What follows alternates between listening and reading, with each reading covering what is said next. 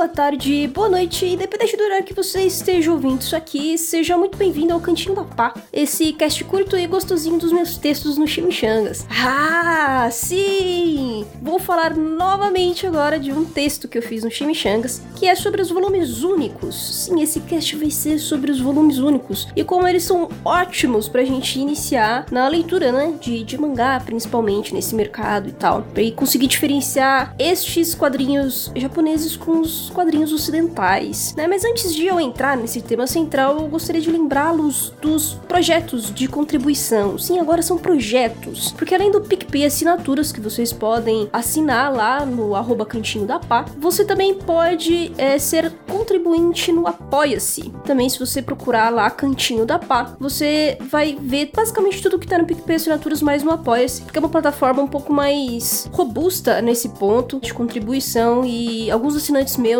do próprio cantinho da Pá no PicPay Assinaturas eu tava reclamando de alguns bugs que o PicPay tava dando e realmente a plataforma do PicPay, galera, é um make beta assim, sabe? Então tem muito ainda a melhorar. Então eu fiz o Apoia-se caso tenha pessoas aí que prefiram, né, o Apoia-se. Mas basicamente é a mesma coisa, eu fiz pequenas mudanças porque os dois padrinhos do Mimos 3.0 Ultimate estavam é, ficando meio para trás aí e tal, então eu fiz umas pequenas modificações para que uh, faça mais sentido eles apoiarem com tanto dinheiro assim. Mas no mais, queria avisá-los que a terceira meta sobre pós-verdade na cultura pop foi batida. Sim, eu até mudei um pouco a meta 3 para meta 4, né? Porque é, é, da pós-verdade era a meta 4. Então, uh, agora sobre o erotismo vai ser a próxima meta a ser batida, porque eu já tenho muito mais material para falar sobre pós-verdade cultura pop. Então, eu vou começar por ele, tá? E o da pirataria ainda está em produção. Então, meu Deus do céu, eu tenho dois textos cabulosos para fazer e eu ainda não entreguei essas coisas. Ah, mas vai, gente, tá, tá rolando, tá? Eu já comprei as leituras. É, lá no, no próprio Discord do Cantinho da Pai, eu dou vários avisos de como tá rolando, tá? Aqui no cast também eu vivo dando essas notícias para que vocês saibam que isso não tá parado, ok? Só que é muita leitura, é muita coisa para considerar, então muita calma nessa hora. É, não mais, vamos lá. Caso você tenha alguma dúvida em relação a tudo isso que eu tô falando pra vocês, é só mandar um e-mail lá no contato.chimichangas.com.br ou no meu Twitter, Konitpa com H no final. E como sempre, eu vou falar o nome dos assinantes, tá lá no PicPay Assinaturas, é, mas quando chegar no Apoia-se, vai tudo juntar numa coisa só, ok? Mas os planos são os mesmos, então é 1.0, 2.0 e 3.0, né? Os mimos. E os assinantes são Felipe da Paz, Iago Badaró, Micael Bueno, Mauro Weber, Bruno Komatsu, Marcelo de Oliveira, ah, é o novo assinante, Larissa Kaori, Lucas Kevin e Lucas Costa. Agradeço imensamente a ajuda de todos vocês e bora pro cast.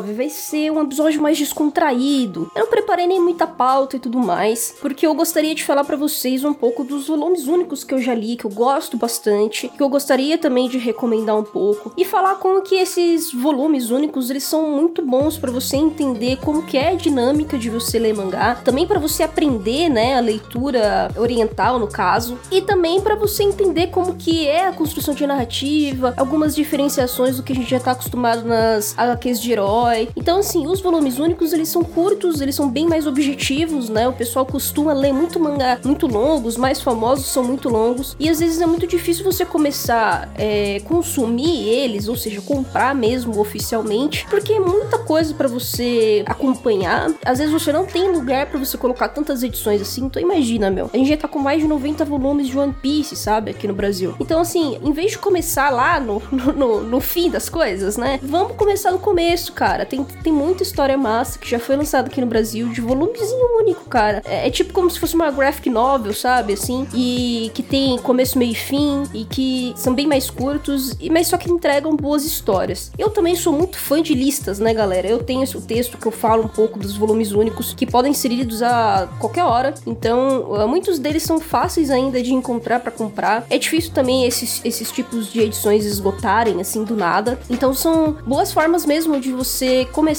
ou de você dar de presente, ou você começar mesmo a, a ler certas histórias, conhecer certos autores, né? E começar a acompanhar um pouco de como que é essa criação de quadrinhos pelos japoneses. Eu falo isso porque, galera, é, mano, é normal a gente é, não ter tanto esse costume, né? O mangá, ele é realmente mais nichado do que as graphic novels ou grandes é, quadrinhos de heróis e tal, né? Justamente como a gente consome muito mais a cultura estadunidense, é muito mais comum. A gente assiste lá um filme da Marvel, é muito mais comum se a gente vê numa livraria, numa loja especializada, ali alguma coisa na vitrine, é, já faz aquela identificação direta, já sabe do que se trata aquele quadrinho. Então é muito mais fácil da pessoa dar essa chance lá e ler. Já com mangá isso é um pouco mais difícil, justamente porque os nossos acessos não são tão grandes assim como da cultura estadunidense. Então às vezes gera dúvidas, né? Aparece alguma coisa ali na vitrine, a pessoa não reconhece muito bem. E às vezes quando aparece alguma coisa na vitrine, é tipo, sei lá, Cavaleiros do Zodíaco, que você tem uma franquia, que você tem uma série de, de histórias diferentes, com heróis diferentes, de momentos da história diferentes. E às vezes também pode confundir a pessoa. Não é uma franquia, às vezes, tão fácil assim de consumir como a gente acha que é, né? É, e se não for é, Cavaleiros do Zodíaco, a gente tem é, também outras histórias que são muito famosas e que são imensas. Naruto, One Piece, como eu mesmo disse. E até Dragon Ball, se a gente for parar pra pensar que são mais de 40 volumes. E ainda tem o Dragon Ball Super, né? Que é a continuação. Então, assim, é muita coisa para captar, né? Muita coisa para você digerir. E quando a gente fala das séries menores, são séries que definitivamente não são as mais famosas, não são as mais recomendadas, as mais compradas e assim por diante. Fica muito mais difícil as pessoas de fora que não conhecem tanto de mangás olharem, né, para esses volumes únicos ou mesmo é, histórias que acabam em dois, três volumes, né? Eu adoro essas histórias que são pequenas porque elas são bem mais objetivas e elas são em outra passada, né? Se a gente compara com One Piece, são completamente diferentes. É outra narrativa, os diálogos são diferentes, a, a, o ritmo da história é diferente e ainda assim são mangás, né? Ainda assim foram lançados no mesmo mercado. Por isso que eu gosto, eu gostaria muito de fazer esse episódio porque são essas coisas que se diferenciam, né? E eu gosto muito de lista, né? Eu falei pra vocês, lá no Chimichangas eu tenho muitos textos de várias listas, né? Esses do volumes, dos volumes únicos é uma delas, mas eu também fiz agora recentemente mangás para crianças, é, mangás de horror, né? E eu faço uma listinha de recomendação, mais ou menos, pra pessoa saber por onde começar. No caso dos mangás de horror, foi por conta de estarmos no mês de, de outubro, né? É toda uma também uma forma de, de mostrar que sim, também temos mangás de horror, né? O, o horror, esse gênero, não tá apenas no entretenimento audiovisual, ele também tá na literatura literatura. É, e não só em livro, que é bom a gente deixar claro. Então, tem mangás muito bons e muitos deles são de volumes únicos. Por isso que eu pensei em fazer esse cast aqui justamente. Entre eles, desse texto, tem o Alive, né? Tem Fragmentos do Horror, que é do Junji Ito, que é um clássico. O Junji Ito manda bem pra cacete no gênero horror, cara. Se você nunca ouviu falar de, do Junji Ito, dá, dá, uma, dá umas googladas aí para saber um pouco mais do cara, porque, nossa senhora, o Junji Ito é um amorzinho, cara. Ele é um um ator sensacional e faz histórias de horror. É tipo, você olha ele brincando com gatinhos, sabe? E depois você vê ele fazendo um mangá de horror que é tipo super nonsense, macabro, bizarro. E ele ele consegue falar muito bem sobre o gênero horror japonês, sabe? Então, é sensacional assim. É, eu acho que é a, a pelo menos aqui no Brasil, de início de um dito é a melhor coisa que você pode fazer. Mas além de fragmentos do horror, né, eu falei de Alive, também tem o Hideout que do mesmo autor de Rainbow, Bestiários, Green Blood, né? Então a arte do cara é sensacional e ele manda muito bem Hideout. E você tem a, ainda uma antologia do HP Lovecraft em mangá e o The Manga of the Dead, que é uma também antologia de zumbi, só que feito por artistas japoneses. Então você tem ali uma visão sobre zumbi que se diferencia do que a gente lê, por exemplo, em Walking Dead e tal. Assim, não se diferencia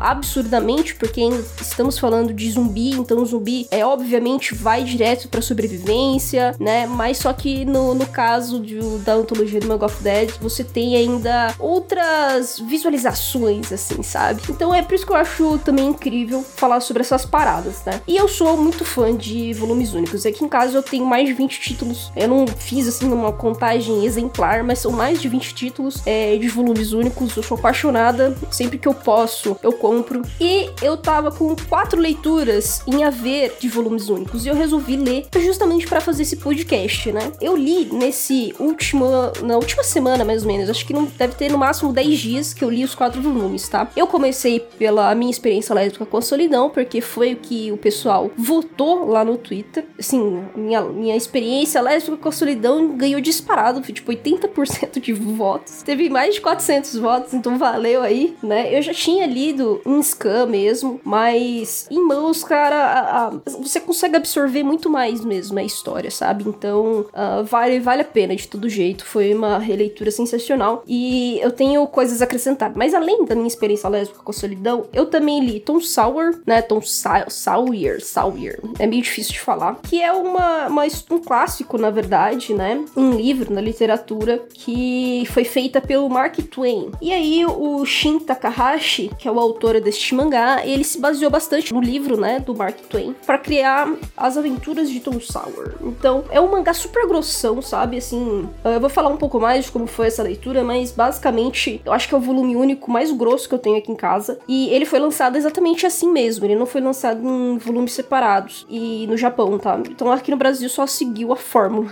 mas além desse, e do minha experiência é, lésbica com solidão, eu também li o Downloading, que é o mangá Yuri que eu comprei, foi exportado, na verdade, importado. Ah, agora eu sempre confundo as duas coisas. Mas eu comprei da Seven Seas, que é uma editora dos Estados Unidos. Eu comprei uh, quando tava em promoção na Amazon, e o legal é que algumas coisas da, da Amazon dos Estados Unidos você consegue comprar pela loja brasileira mesmo, e eles te entregam uma boa. Então eu comprei na Downloading, que já era um mangá Yuri que eu queria ter mesmo. Eu já tinha lido em scan, já tinha gostado, ele é bem amorzinho, bem, bem soft. E eu também comprei o Steel Seek na época, né? Só que o Steel Seek são três volumes, então não, não cabe aqui nesse cast. Mas um dia eu vou falar de Steel Seek, eu já vivo falando de Steel Seek no Twitter, no podcast que eu fiz de Yuri, mas Steel Seek nunca é demais. Por fim, eu também li Ela e o Seu Gato, que é a história do Makoto Shinkai, só que no mangá foi é, desenhado pela Tsubasa Yamaguchi, que hoje faz Blue Period, tá? Que é uma coisa que eu quero muito ler. Enfim, a arte dela é estonteante, é surreal, assim. Ela, na verdade, que fez o mangá ser tão bom, sabe? Porque a história é uma história ok, é uma história legal, só que a arte, velho, a arte, ela consegue fazer as divisões de quadros e tudo mais. Ela, puta que pariu, ela, ela fez esse mangá, tá? Tsubasa,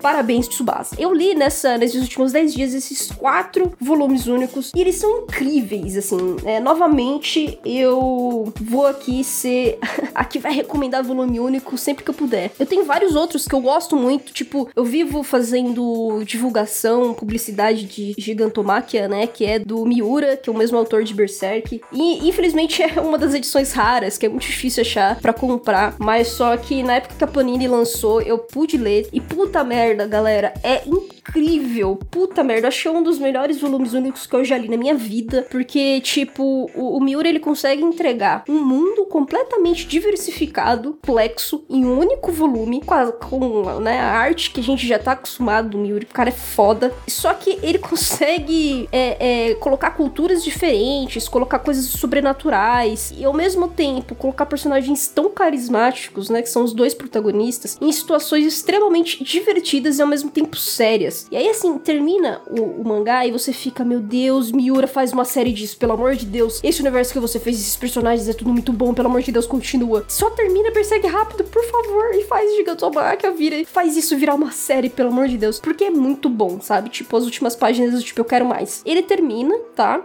É, tem, assim, é um término que, tipo, beleza, fica um pouco em aberto, ele, mas ele fecha as coisas que ele tem que fechar, sabe? Só que assim, como eu falei, como o universo que ele criou em um único volume é tão complexo e tão bom, diversificado e tudo mais, que faz você, tipo, pensar, mano, você tem muitas coisas que você pode fazer com isso aqui, cara, continua, pelo amor de Deus. E essa é a questão de ter esse, é, é, essa história um pouco em aberto, entendeu? Porque tem muitas outras coisas que poderiam ser feitas ali e isso seria sensacional, sabe? Porque a história é muito boa. Mas mas além dele, eu gosto muito de Vitamin, que eu também recomendo no texto. É um mangá forte que fala sobre bullying e abuso sexual, como isso mexe com a cabeça de mulheres. E é incrível, tá? É um, mangá de volume único muito bom. Uh, tem Filosofia, Philosophy, Philosophy, é uma coisa assim, que é o mangá Yuri da New Pop, que eu também gosto bastante. Tem o The God's Lie, The God's Lie é muito legal também, que é da Panini. Você não espera, você começa lento, você não espera nada dele, mas é um mangá que tem começo, meio e fim. E, tipo, é muito gostosinho de você assistir, de você assistir, de você ler. E, e ao mesmo tempo, né, você acha que pelo traço ser meio fofo, soft também e tal, você não imagina que a história vá tratar de alguns temas pesados. Mas trata de temas pesados. Puta merda, cara, quando o negócio chega nessa parte pesada que você não esperava, você fica, meu Deus, caraca, caraca, caraca, que sensacional, sabe? E novamente, o ritmo da história é muito bom, sabe? E bom lembrar que os volumes únicos normalmente, né, dependendo da quantidade de páginas deles, dependendo qual é, editora pegou e qual revista também foi lançada, uh, os capítulos tendem a ser mais longos mesmo, tá?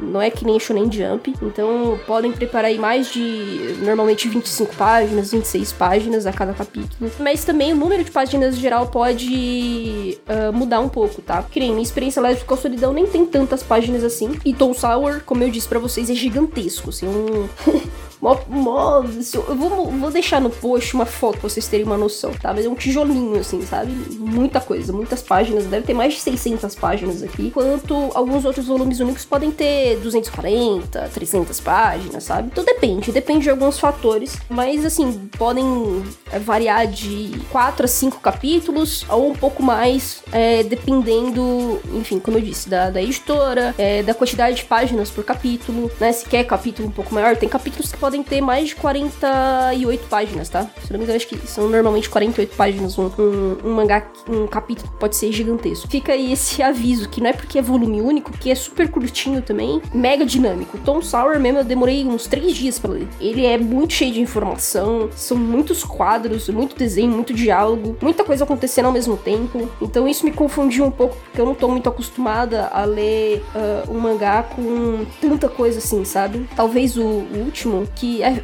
vão falar para mim, ah, pelo menos tem One Piece. Mas, cara, não, eu acho que é um pouquinho diferente, tá? Eu talvez compararia um pouco com Death Note, porque Death Note tem muito diálogo. E os diálogos são tipo, você tem o, as, os balões de diálogo, são tipo imensos, gigantescos, assim, sabe? A pessoa tá praticamente filosofando, fazendo monólogo, num balão só de diálogo, né? E Tom Sour, apesar de você não ter esses balões imensos, é o que eu disse, tem muitos quadros numa página só, sabe? Tipo, além do diálogo em si, né, do balão de diálogo, tem alguma coisa acontecendo por trás da imagem, então tem muito onomatopeia, muito personagem secundário falando por trás da personagem principal. Então é muita informação mesmo, sabe? É muita figura, é, é muita coisa, muito diálogo que você tem que ficar prestando atenção. E a narrativa em si às vezes é um pouco confusa, tá? Porque o personagem tá falando uma coisa e às vezes, tipo, vai para outra página, ele fala uma coisa que você não consegue conectar muito bem. É uma coisa que ele tá falando na página anterior com essa que você tá lendo agora. Então eu senti um pouco esse peso, assim, da leitura. Por isso que eu demorei um pouco. Mas a história em si é bem legal. Eu já tô falando muita coisa porque você sabe, quando eu me empolgo, eu me empolgo mesmo. Eu dei alguns exemplos aqui de mangás de volumes únicos que eu amo, que eu acho que vale muito a pena é, adquirir e começar por eles. Uh, falei da Gigantomachia, é Vitamin Philosophy, é, mas também tem o The Voice of a Distance, a Distant Star, meu Deus do céu. The Voice of a Distant Star, que é um mangá também do Makoto Shinkai, a história, só que a arte não é do Makoto Shinkai. E novamente, eu acho que o Shinkai, cara, ele cria algumas histórias que são tipo histórias é, elas não são mirabolantes, elas não são complexas e uau, super profundas, mas os artistas que pegam essas histórias do Shinkai, eles conseguem fazer um trabalho absurdo, né? Então tem o caso do Alice o Gato e o The Voice of a Distant Star, que tipo, o artista ele conseguiu criar uma narrativa que faz tudo ser muito mais gostoso de ler. E o The Voice of a Distant Star fala mais sobre relacionamento também, mas ao mesmo tempo relacionamento à distância. Então você tem um personagem que quer é, ser, não é exatamente um astronauta, eles vivem no universo que é possível viver fora da Terra é, e trabalhar, né, fora da Terra, na verdade, não é exatamente viver. Acho que viver também, eu não lembro direito, ok, gente? Me desculpem, faz muitos anos que eu li. E você tem uh, várias mensagens entre os dois personagens quando essa pessoa tá longe. Então, assim, é uma dinâmica muito legal e ao mesmo tempo tem aquela pegada do drama, né? Aquela pegada de você falar de uma de situações um pouco mais sensíveis e que requer mais cuidado. Tem uma, uma, uma arte absurda e a maneira que ele consegue fazer esse ritmo narrativo, torna toda a história do Shinkai muito mais bela, eu diria mesmo, de bonito mesmo, de, de ser lido, tá? Então, nesse caso, é ela e o seu gato e o The Voice of Distant Star meio que estão, pra mim, estão na mesma, assim. Eu amei as duas leituras. E eu acho que também é, são mangás que valem a pena, pelo menos, dar uma lida, sabe? Dar uma chance. O Ela e o seu gato é bem mais simples do que The Voice of Distant Star. Eu li também numa passada só, é muito, muito gostoso de ser lido. Eu acho que a única história do Shinkai que eu li que não tem. Uh, não é meio triste. Tudo bem que Your Name também não é triste, né? Your Name também é gostosinho. Mas, tirando essas duas histórias, todos os outros têm uma, uma pegada mais melancólica, né? Dramática e triste mesmo. E tal. E dizem, pelo menos, né? Disseram para mim que a animação do Ela e seu gato, que tem na Crunchyroll, tem essa pegada triste, melancólica. Então, no mangá não tem. eu achei engraçado isso. E, e, é uma história super comum. Uma mulher que começou no, no mercado de trabalho e ela se esforça pra caramba. Tem dias que ela tá absurdamente cansada, mas ela trabalha de madrugada. E ela adotou um gato logo no início da história, né? Ela salva um gato da rua e tudo mais, e aí você tem a visão do gato também falando sobre ela, como ama a dona dele. Enfim, uma, uma visão mesmo do gato, de como ele vê a, a própria dona, né? E também tem algumas versões da, da dona, de ela indo trabalhar, uh, dias às vezes que ela bebe pra caramba, né? Pra desafogar o estresse e tal. Então, assim, é uma história simples, na verdade, do, da dona e do gato dela, e dela no mercado de trabalho. Bem legal também, porque tem uma visão sobre a sociedade japonesa, né? No final, eu vou contar um pouco do spoiler nessa, tá? Porque eu acho que vale muito a pena. Mas conta muito sobre essa questão da mulher no mercado de trabalho, do tipo, o protagonista ela prefere não se relacionar durante a história inteira, porque é, no fim ela vai ver que coisas que ela gosta de fazer para ela mesma, na vida dela, ela sabe que ela não vai conseguir mais ser tão independente assim. Não que ela não tente se relacionar, mas é, realmente chega uma parte da, da história que ela fala, mano, o que realmente eu quero? E aí ela percebe que ela é muito feliz com o gato dela e morando sozinha, sendo independente da maneira dela, e é isso. Ela não quer ficar alimentando as expectativas de, de uma sociedade, porque ah, ela tem que casar, tem que ter filho, ela tem que agradar a mãe, né? Então, é sobre tudo isso. E aí, assim, a parte feliz é que chega uma hora que ela fica tão satisfeita, ela, ela consegue descobrir aquilo que ela quer. Né? Eu, tipo, quero minha independência financeira, eu quero minha independência é, de vida, cara. Eu quero fazer as coisas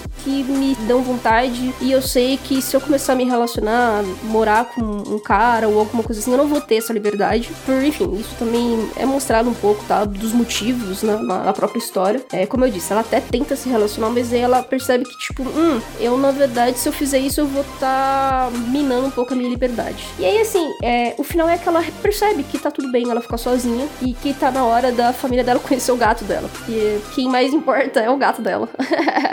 Basicamente é isso, assim. Foi bem legal, assim, cara. Foi uma leitura bem gostosa. Agora, falando das outras leituras recentes, né? Eu falei de Tom Sour já um pouco. A história é legal, tá, galera? Fala mais sobre meio Barakamon, saca? É uma garota que é da cidade grande de Tóquio e vai pro interior porque a mãe dela faleceu, então ela tem que, enfim, fazer todas as os trâmites todos, né? Visitar também a, o próprio, o próprio cemitério, fazer todas aquelas coisas, ver onde a mãe dela morava, enfim, tudo isso. E ela é bem no interior, muito no interior do Japão. E aí ela começa a perceber que a felicidade dela não é voltar para Tóquio né? Só que aí, durante isso, né, apesar de ser meio baracamon essa parada, também tem uma coisinha extra em Tom Sour, que é que ela, essa protagonista, que é a Haru, ela conhece o Taro, que é um garoto do último ginasial, eu acho, né, que é o último fundamental pra gente, tipo, oitava série, sétima série, alguma coisa assim. E esse garoto é muito arteiro, assim, ele é muito, muito otimista, muito positivo de tudo, muito alto astral e tal. E aí ela percebe um pouco, assim, mesmo ela sendo adulta, ela se percebe na própria juventude, estando, né, sendo. Ela não fala exatamente a idade, mas parece que ela tem mais de 30 anos, tá? Pelo que eu me lembro, assim.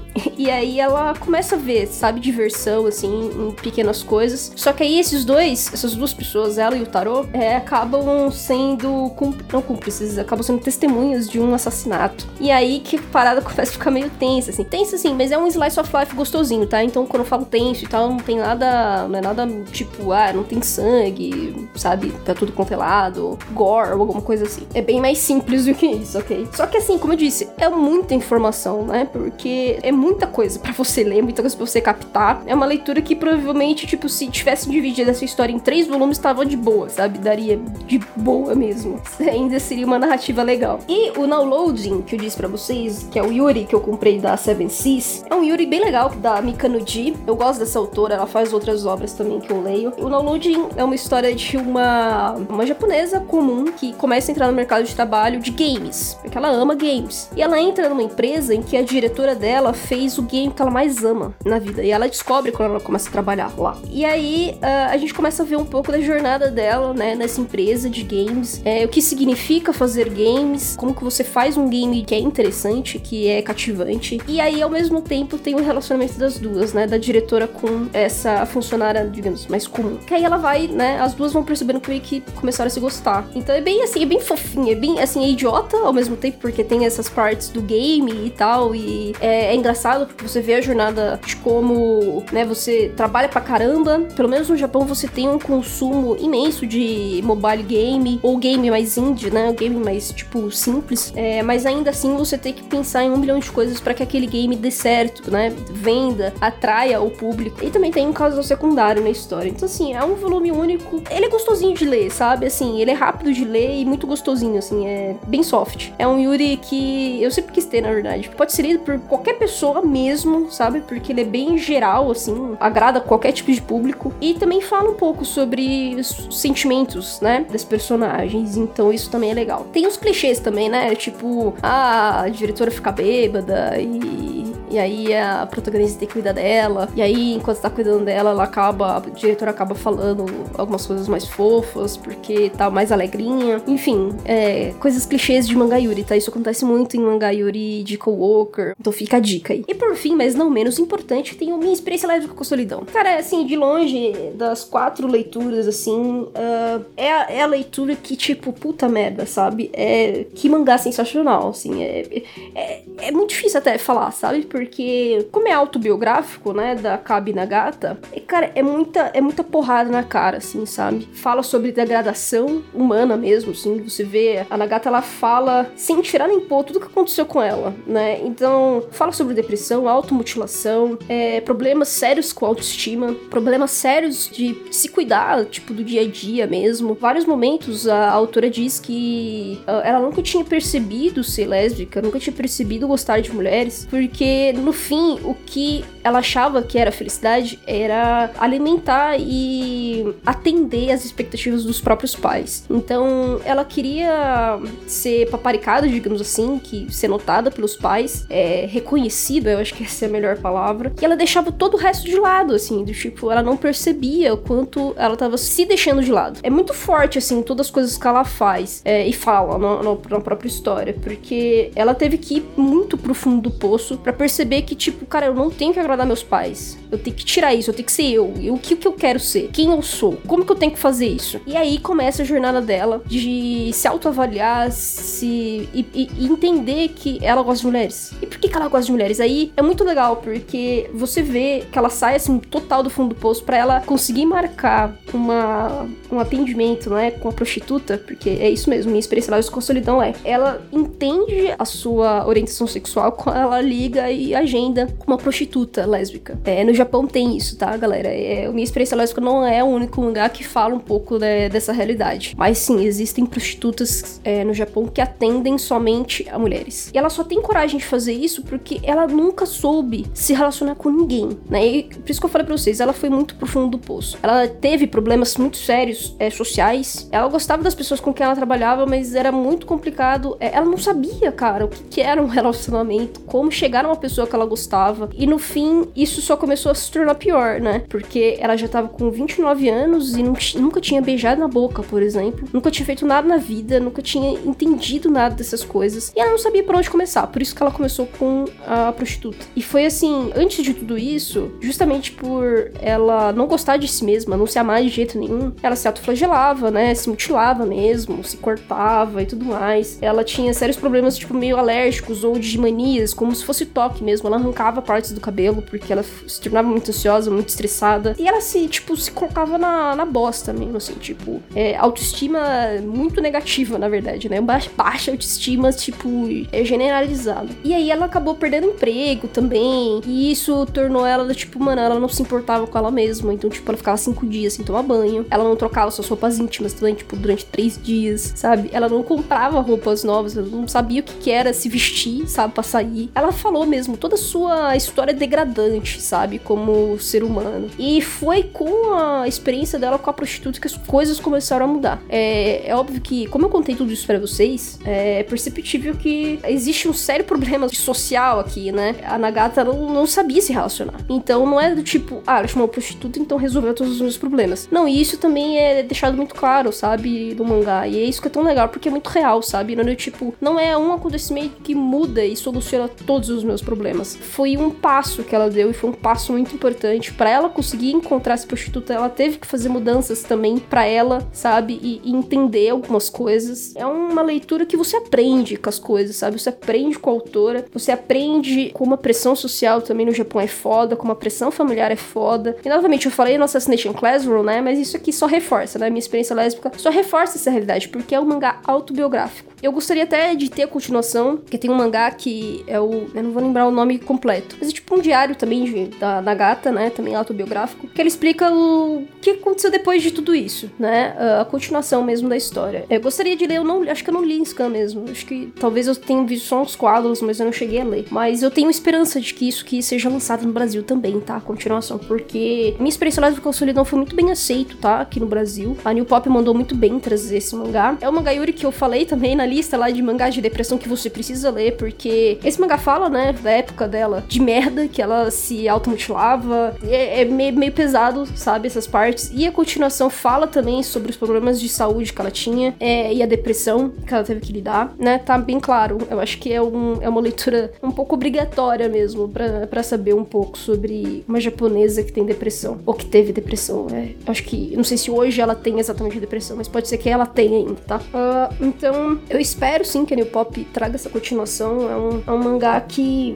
é forte, é um mangá bem legal. É mais 18, né? É óbvio, por se tratar da, da, da, prostituta e tudo mais. Assim, a, a, arte em si da Nagata é bem simples, tá? Então não, não esperem, tipo, ai meu Deus, estou mostrando toda a cena de sexo aqui com todos os detalhes possíveis. Não, na verdade, muito pelo contrário. É bem simplão. Mas exatamente por ser simplão também é bem real, sabe? A Nagata ela mostra do tipo nu e cru como é que é, sabe? Fica a dica, cara. Eu falei um monte de coisa aqui também, vocês sabem, quando me empolga é foda. No mais, eu falei de alguns mangás de volumes únicos que eu adoro e também das minhas últimas quatro leituras. Fica aí a, uma dica básica para vocês que vocês não precisam começar por uma história gigantesca. Vocês podem começar por essas histórias mais curtas. Também tem bastante vibe de criação japonesa, tá? De narrativa, de mangá mesmo, tá? Porque, cara, todas essas leituras que eu disse para vocês se diferem bastante das leituras ocidentais. São formas muito boas de você iniciar e de você entender as diferenças, até mesmo você se acostumar com a leitura, né, de trás para frente e também os espaçamentos, né, de nos quadros, as divisões que eles fazem, a forma de diálogo, não também não tem nada colorido, então é diferente, você tem muitas onomatopeias, você também tem muito mais expressão, né, do que os quadrinhos de heróis, por exemplo. Então, nesses pontos assim, um mangá de volume único supre muito bem. Não precisa mesmo comprar um Akira, sabe? Ah, um Ghost in the Shell